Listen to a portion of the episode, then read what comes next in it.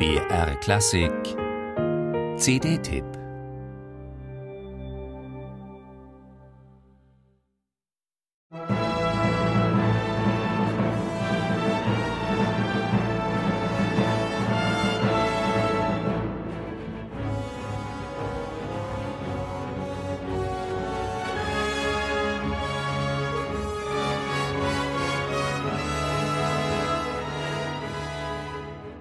Von Anfang an hat Bruckners sechste Symphonie etwas Unruhiges, Ungestümes, fast Getriebenes an sich. Bernhard Haitink arbeitet die punktierten Rhythmen scharf heraus, drängt rigoros nach vorn. Lapidar stellt er das Sperrige, Kantige der Partitur und ihre harmonischen Brüche in den Raum. Keine einzige Note hat der ständig zweifelnde Bruckner nach Vollendung der sechsten 1881 verändert, in der er zu einer ungewöhnlich knappen, konzentrierten Form fand. In harter Schnitttechnik stellt der Komponist schroffe und lyrische Momente unvermittelt nebeneinander.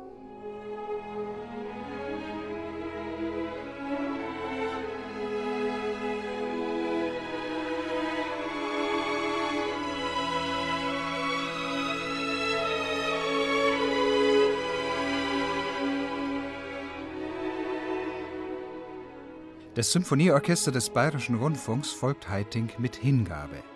In den herzbewegenden Melodien des zentralen Adagios können sich die Streicher innig aussingen. Ihren Bläserkollegen hat Bruckner berückende Soli in die Partitur geschrieben. In einer Trauermarsch-ähnlichen Sequenz klingt Wagner nach und Mahler voraus.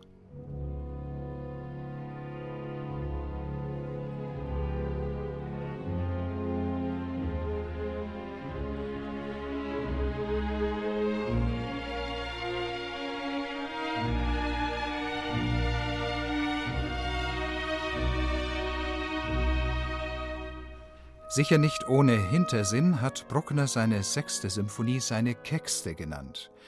Dieses Etikett zielt natürlich auf das unkonventionelle Scherzo ab, wo im Trio bizarre Streicher Pizzicati auf rustikale Hörnerfanfaren treffen.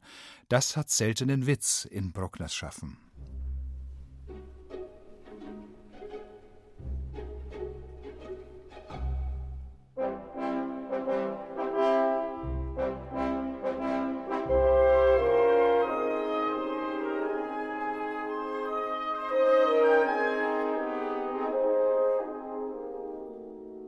Darüber hinaus wusste Bruckner schon, dass er sich mit der Sechsten eine Keckheit erlaubt hatte.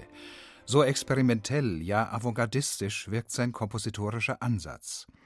Etwa wenn die unruhig pendelnden Streicher im Finale von geradezu verrückten Blecheinwürfen konterkariert werden. Nicht nur hier hat die fabelhafte Hörner-Gruppe des Symphonieorchesters ihren großen Auftritt.